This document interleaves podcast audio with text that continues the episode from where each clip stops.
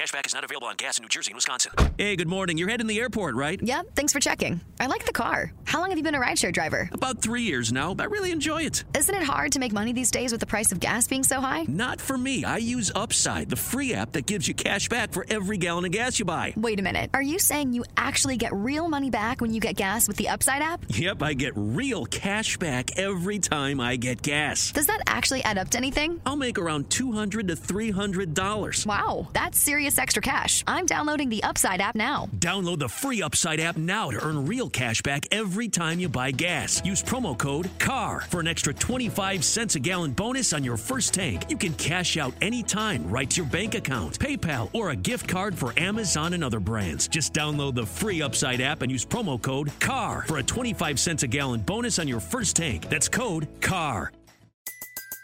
Everybody in your crew identifies as either Big Mac Burger, McNuggets, or McCrispy Sandwich. But you're the filet fish Sandwich all day. That crispy fish, that savory tartar sauce, that melty cheese, that pillowy bun. Yeah, you get it. Every time. And if you love the filet of fish, right now you can catch two of the classics you love for just $6. Limited time only. Price and participation may vary. Cannot be combined with any other offer. Single item at regular price. Ba-da-ba-ba-ba. Привет! Это Кристина Вазовский, и вы слушаете «Извини, что голосовым» — подкаст о современном этикете. Первый сезон посвящен диджиталу. Напоминаю, что «Извини, что голосовым» — это комьюнити-проект. Это значит, вы напрямую влияете на звучание подкаста. Подписывайтесь на наш телеграм-канал «Собачка Голосовое», делитесь мыслями, вступайте в творческую группу и участвуйте в вопросах.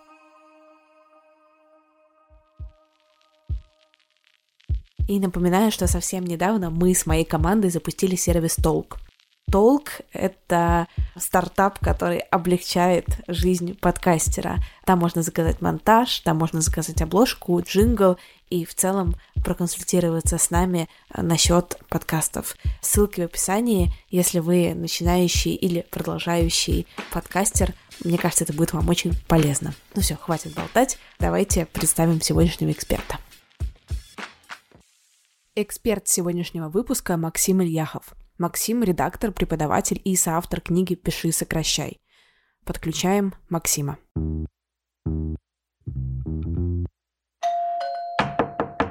Максим, привет. Привет. Я задаю вопрос э, этот всем своим гостям, каждый раз получаю интересный ответ.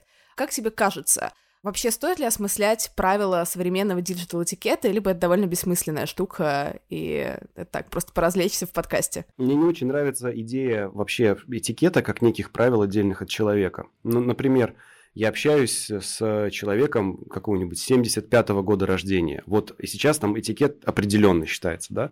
Вот этот человек 75-го года рождения, конкретный, с которым я сейчас общаюсь, он эти правила знает или нет? Если я ему скажу определенным образом, использую определенные слова или напишу ему определенным образом, даже если я буду в рамках этикета, ему это будет окей или нет. То есть я стараюсь к коммуникациям подходить с точки зрения того, что мой собеседник от меня ожидает, а не то, как сейчас принято типа в обществе. Общество это такая ну, выдуманная история. Именно в, когда мы говорим об общении между двумя людьми. Отвечая на твой вопрос, как бы обсуждать надо, но я бы обсуждал с точки зрения того, с кем ты конкретно общаешься, что он от тебя ожидает, что у него в голове, а не с точки зрения, как в принципе правильно в отрыве от конкретного человека. Ты сразу сказал, что вот ты подстраиваешь свою коммуникацию в зависимости от того, с кем ты разговариваешь. И часто в нашем подкасте возникает вот эта вот поколенческая история, что есть поколение А, Б, С, Y, Z, бумеры, зумеры и так далее. Я просто сама немножко такой противник вот этой теории поколений, потому что мне кажется, что внутри группы различий больше, чем вне.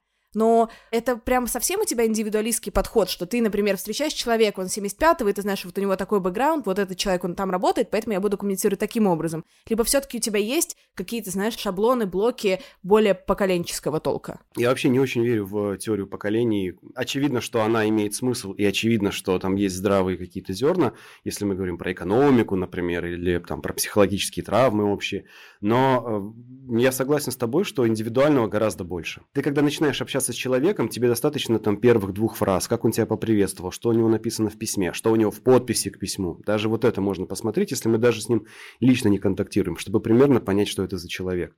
И я больше за то, чтобы быть внимательным к тому, с кем ты сейчас говоришь. Не то, чтобы есть какие-то конкретные штуки. А, я понял твой возраст, значит, ты, наверное, типа из Советского Союза, или ты там молодой феминист. Нет скорее просто смотришь на человека с конкретным вот с кем ты пришел и открываешь свои глаза на то, кто он. И пытаешься это как бы глазами, там, ушами, текстом считать. И реагируешь на то, каким человек к тебе пришел, а не на то, что ты о нем себе представил, исходя из тех фактов, которые ты о нем знаешь. Например, я вот с Кубани.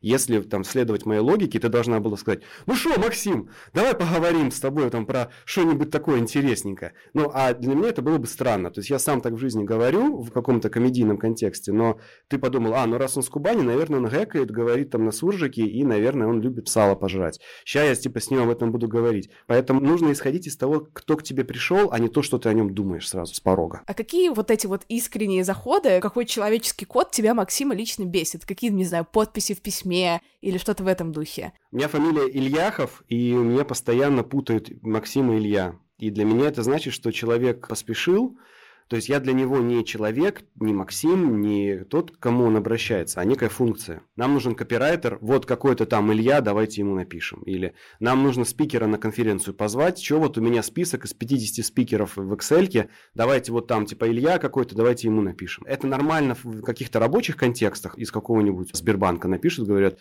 Илья, мы хотим вас позвать на 100 тренингов в году, вот 10 миллионов рублей, пожалуйста, заберите. Окей, пожалуйста, все, Илья едет, уже забирает 10 лямов, как бы, и делает тренинги. Не проблема.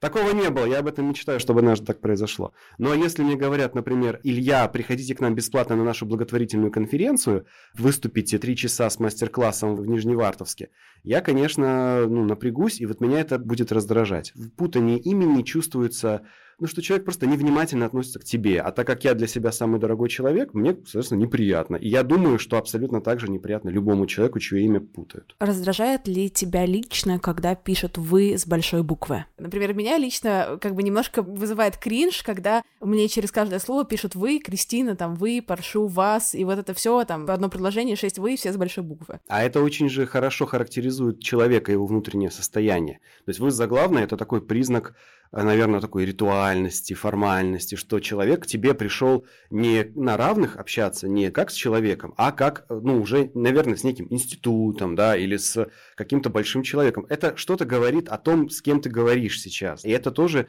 маркер, по которому ты понимаешь ваш контекст общения.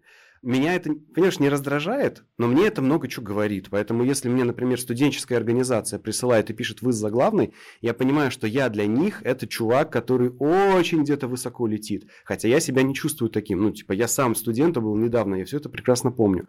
И я такой, ага, я что-то из этого узнаю и принимаю дальше решение, хочу я с ними общаться в таком ключе, нет, там я опущу контекст, и будет он более простой, или я продолжу в это играть. Бывает, например, какой-нибудь клиент у меня пишет из бухгалтерии, и бухгалтер пишет, Максим Олегович, вы там должны что-то предоставить. Ну, это тоже нормальная ситуация, потому что там, видимо, бухгалтер, возрастная женщина, которая сидит, фигачит свои, значит, документы, у нее все четко, у нее по полочкам. Да слава богу, что у нее все четко по полочкам, потому что лучше она ко мне напишет, вы заглавный, но она будет очень внимательна к моим документам, чем она напишет, Макс, привет, типа, клево присылай документы, я их пришлю, они окажутся не тем, мне их придется переделывать, присылать, задержится оплата. Это не вызывает прямо раздражения, это у меня скорее вызывает внимание интерес, а почему так человек пишет. Ну, и если это дает мне какую-то полезную информацию, я из этого как бы действую. Ну, или, а если нет, ну ладно, типа, всякое бывает. Максим Илья человек, который медитирует. вот. Ну, вообще очень круто, на самом деле. Ну, а подумай, представь себе, я занимаюсь профессионально коммуникациями. Все, что я делаю, это коммуникации. Статьи – это коммуникация, рассылки – это все коммуникации. Если я буду в рамках коммуникации еще беситься от этого самого процесса, да я ж с ума сойду. Ну, то есть человек, который получает, не знаю, 5 писем в день, у него есть роскошь вот это в жизни, the luxury of, чтобы его раздражали какие-то слова в письме. Если ты это делаешь постоянно, у тебя притупляются все эти чувства, ты я вот недавно смотрел «Аритмию», помнишь? И там э, был этот ее врач Олег, да, в самом начале, когда он выписывает какие-то лекарства бабушке на, на приеме. И он с таким спокойным абсолютно лицом с ней общается. Видно, что он все уже видел, перевидел. И он просто как нож проходит через эту реальность и просто лечит людей спокойно, молча и невозмутимо. Вот когда ты занимаешься этим профессионально, ты не можешь в это эмоционально включаться. Ты просто прорезаешь эту коммуникацию и идешь дальше. Как раз вот прикольный мостик, мне кажется, сейчас работы и эмоции. Бывают ли у тебя моменты, когда тебя вот именно эмоционально прорывает вот на такие какие-то рабочие штуки? Конечно, конечно. Публичной работаю много, там, с постов много. Подкасты всякие пишу, и когда я отдаю это вовне, типа бесплатно в блог выкладываю или куда-то в канал, я иногда встречаюсь с довольно агрессивной реакцией от людей. По разным причинам. Люди видят в этом что-то свое, обижаются на это и там могут что-то предъявить в комментариях нехорошее. И, конечно же, меня это часто задевает. Прям я могу сильно прям раскачаться на этой энергии, я сажусь писать статьи какие-то разоблачающие, какие-то, значит, подкасты, рассылки, вот это фигачу, фигачу, фигачу, как бы энергии много накапливается внутри, и я ее тут же, типа, направляю, ченнелю в то, чтобы э, получился какой-то новый продукт. В прошлом году так родились кейсы, например, по моей работе несколько. Знаешь, типа кто-то показал свою работу, на меня там сказали, а Ильяхов не сделал. Я такой, да как же так, ё-моё, и побежал, значит, что-то делать. Но это как бы не плюс и не что-то хорошее, это скорее минус психики. Естественно, это бывает. Для себя я вынес такое правило, что надо просто больше делать платного контента, за который люди платят, а раз человек заплатил, это уже контекст, что он пришел к тебе тебя специально слушать. Вероятность того, что заплативший тебе человек будет говорить, что ты тут умничаешь, она гораздо ниже. Ну и плюс еще бабки. Это очень полезно.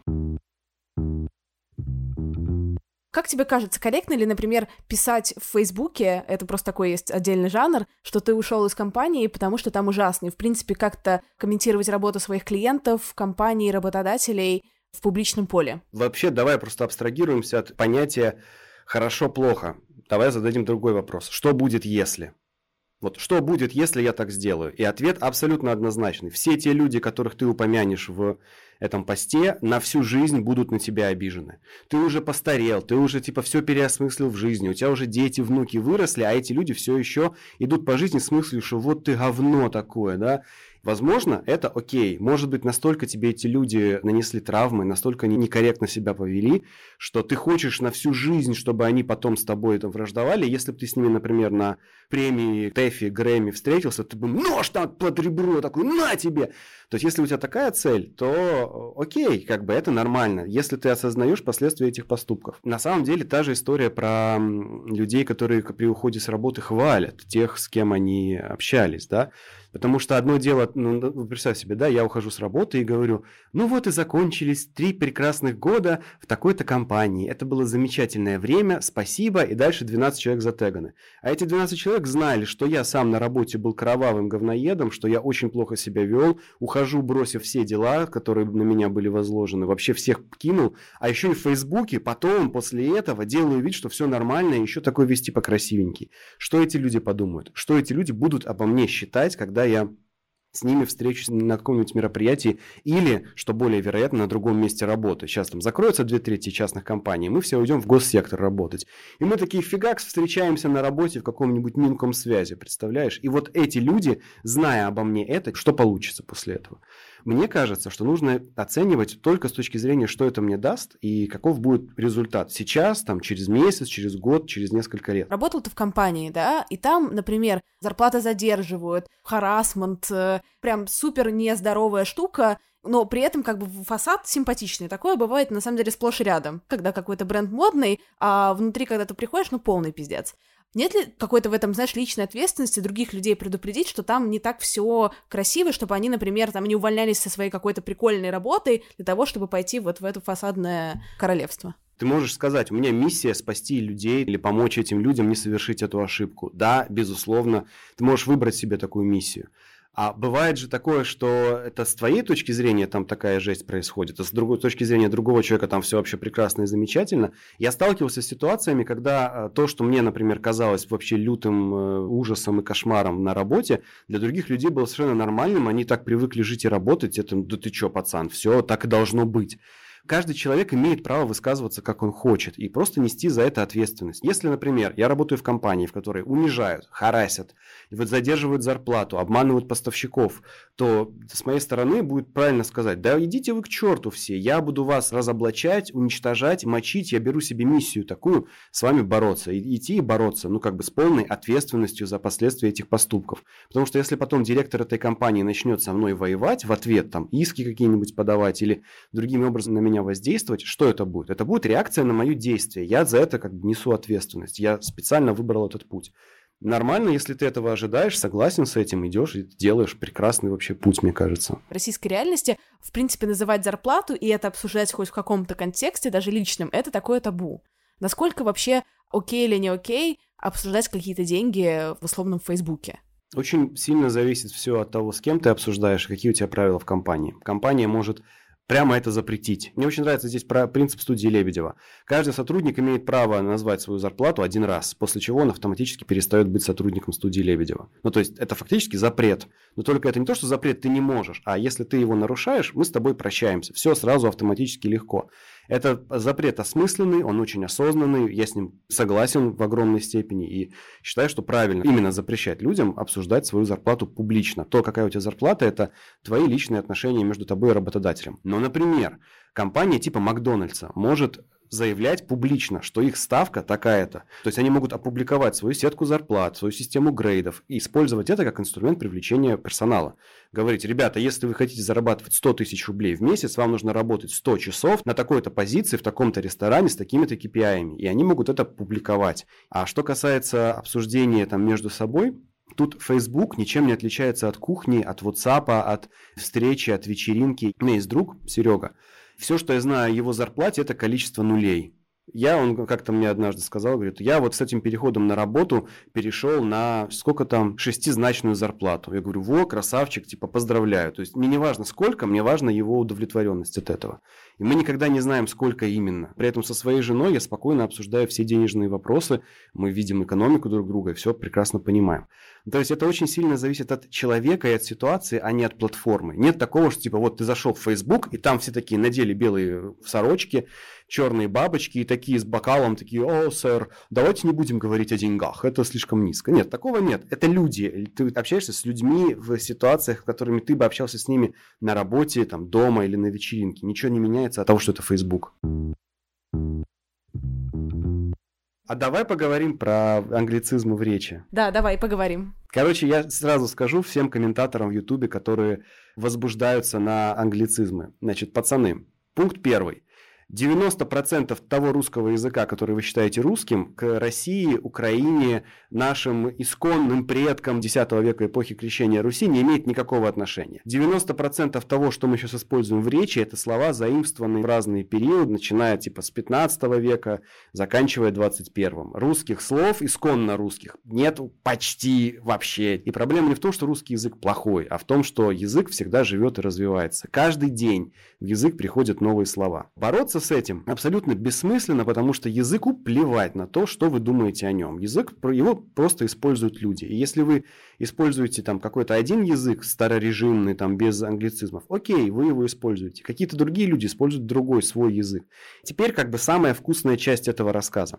Каждый раз, когда ты указываешь другому человеку, что он не должен каким-то образом говорить, ты себя чувствуешь просто как бог, просто как Белинский, как старик Державин, который нас приметил. Ты чувствуешь, как ты воспаряешь над этой черной толпой и рассказываешь им, как правильно говорить по-русски. А все те люди, над которыми ты воспарил, считают тебя полным говном. И при той любой возможности, когда тебе что-то потребуется с ними вместе сделать, поработать, получить от них деньги, с ними выстроить какие-то нормальные отношения, первое же, что о тебе вспомнит, это то, что ты кому-то указывал, что ты неправильно говорил. Поэтому каждый раз, когда вы кому-то в жизни, на ютубе-то понятно, это все анонимные анонимусы, можно, если человек не подписался своей фамилией и именем, можно вообще не обращать внимания на все, что он говорит, это как бы слабая, жалкая позиция, хрен с ними. Как только ты на работе кому-то сказал, о, ну что за англицизмы так неправильно, ты убил возможность с этим человеком дальше строить хорошие отношения. Ты сам себе сделал хреново. И это твой выбор, ты сам несешь за это ответственность. Ты почувствовал себя обалденно, какой я классный борец за чистоту русского языка, но ты оказался для этого конкретного человека врагом номер один, потому что ты теперь умный, а он как будто бы дурак. Никакой русский язык от этого не выиграл. Никакой институт русского языка имени Виноградова не записал, там галочку не поставил, о, вот Иванов молодец, значит, за чистоту русского языка борется. Но ты с конкретно этим человеком рядом с тобой, со своим супругом, со своим коллегой, со своим коворкером, со своим э, боссом, с кем угодно. Ты вот с ним отношения испортил. И да, это была твоя вина, твоя ответственность, и теперь тебе постепенно расхлебывать эту ситуацию. Но самое главное, что 90% людей, которые это услышат от тебя, они никогда тебе ничего не скажут. Они не скажут, как я тебе сейчас говорю прямо, ты не прав. Они скажут, ну да, окей, и пойдут заниматься своими делами, затаив на тебя обиду.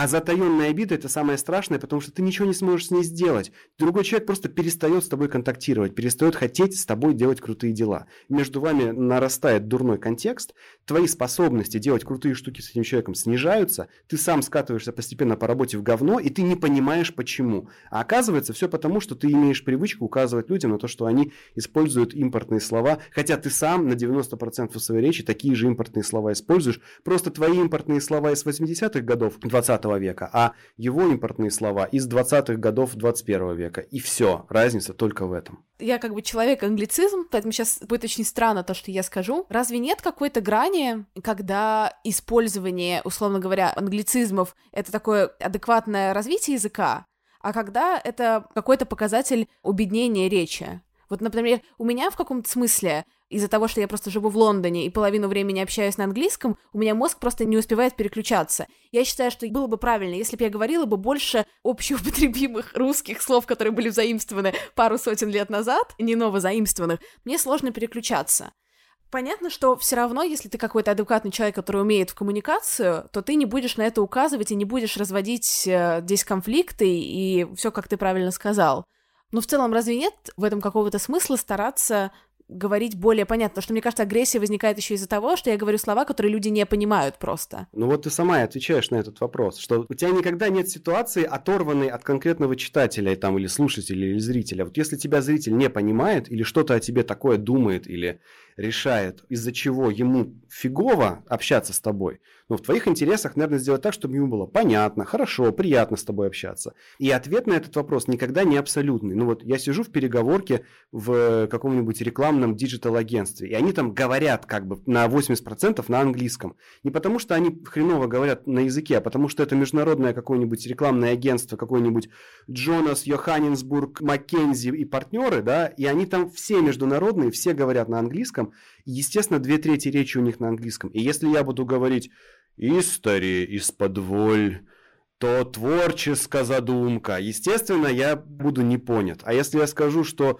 алдовая креативная концепция, они меня поймут. То есть у меня с ними коммуникация состоится, потому что это их язык. Так же, как если я пойду с бабушкой своей общаться, и это, ну, не шутка, у меня есть бабушка, она жива, слава богу, она здорова. И если я, бабушка спросит, типа, чем я занимался на прошлой неделе, если я ей скажу, что мы сидели, брейнштормили креативные концепции, она меня не поймет. Если моя задача, чтобы она меня поняла, то я скажу, ну вот мы придумывали, как творчески интересно обыграть идею для рекламы. Это все только в моем слушателе, только в читателе. Потому что моей бабушке и вообще моему собеседнику, так-то между нами, плевать на то, насколько мой словарный запас богат. И вот это сейчас, я сейчас взорву тебе мозг. Потому что человек, он в гораздо меньшей степени заинтересован в нас, по большей части, чем в себе. Когда я общаюсь с другим человеком, он думает гораздо больше о том, как он выглядит передо мной, как он вообще себя чувствует, какую он выгоду получает. Человек думает о себе. Даже если он думает о моем словарном запасе, он думает о моем словарном запасе в применении к себе,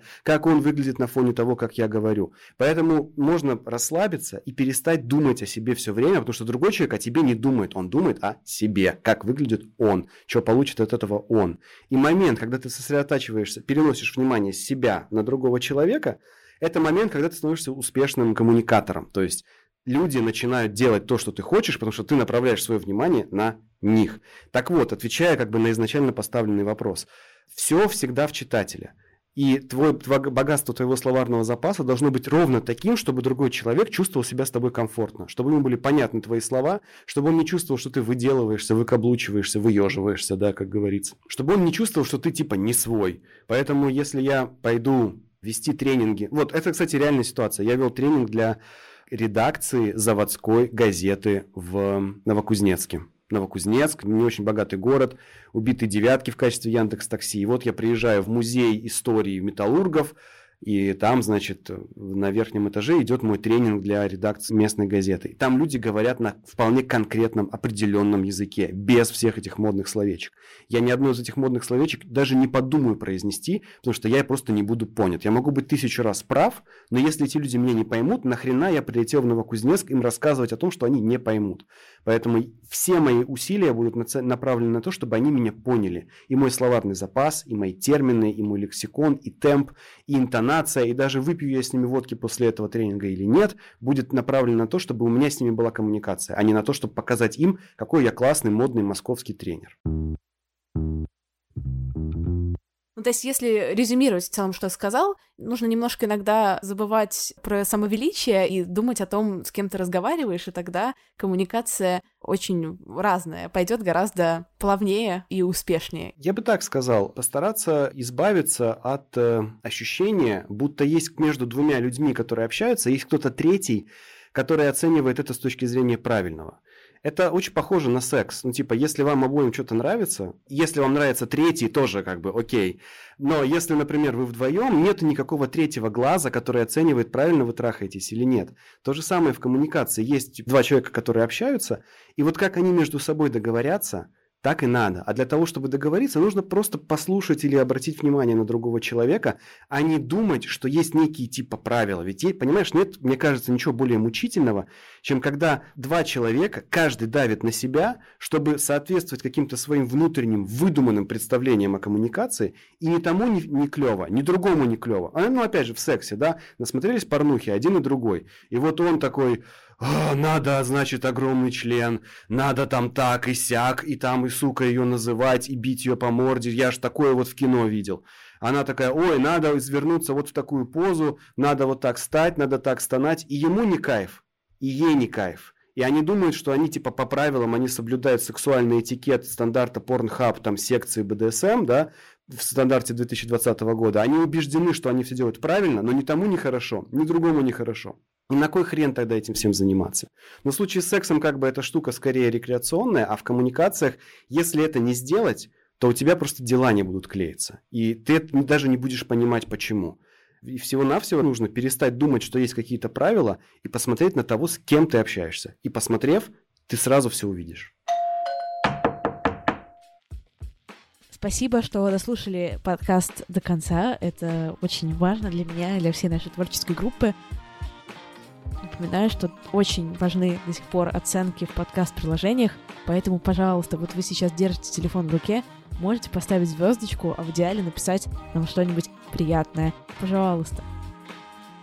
я надеюсь, что у вас будет хорошая неделя. Мир нынче странный, но так и живем и будем жить. И не забывайте рассказывать о подкасте друзьям, знакомым, коллегам и родственникам, и тогда пятиминутных войсов и отметок на стрёмных фотках станет меньше.